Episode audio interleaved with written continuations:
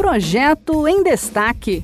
Você por dentro das propostas em debate no Congresso Nacional. Olá! O projeto que a gente destaca hoje tem como objetivo garantir a segurança dos trabalhadores e frequentadores de estabelecimentos comerciais e empresas. O texto exige que esses locais só possam funcionar depois de uma vistoria nas instalações.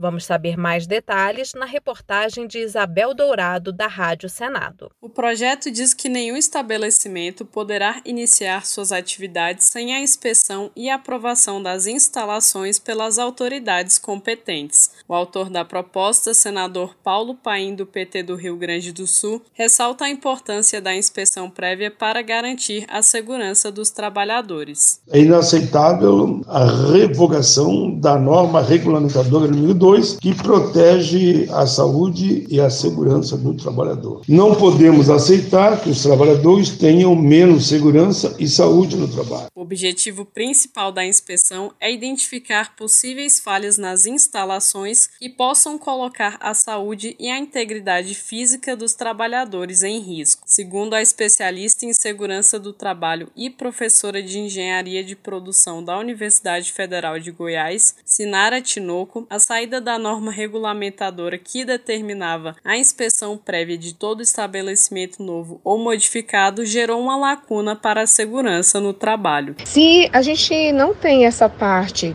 a gente não tem essa parte com relação ao início da empresa, quem dirá posterior essa empresa estar funcionando? Aí sim é que a gente não tem como garantir. Por quê? Porque a maior parte das, das vistorias do, do da, da Secretaria do Trabalho, elas são feitas a partir de denúncia. Então, ficou um gap com a saída da NR2 que a gente não tem nenhuma garantia por parte da, do proprietário é, e por parte do, da, da Secretaria do Trabalho com relação à garantia com relação à segurança do trabalho.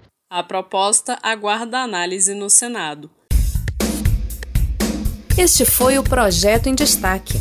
A cada edição, a gente traz uma proposta em análise no Congresso Nacional. Você pode acompanhar o andamento desses projetos e opinar sobre eles em senado.leg.br barra e cidadania. Até a próxima!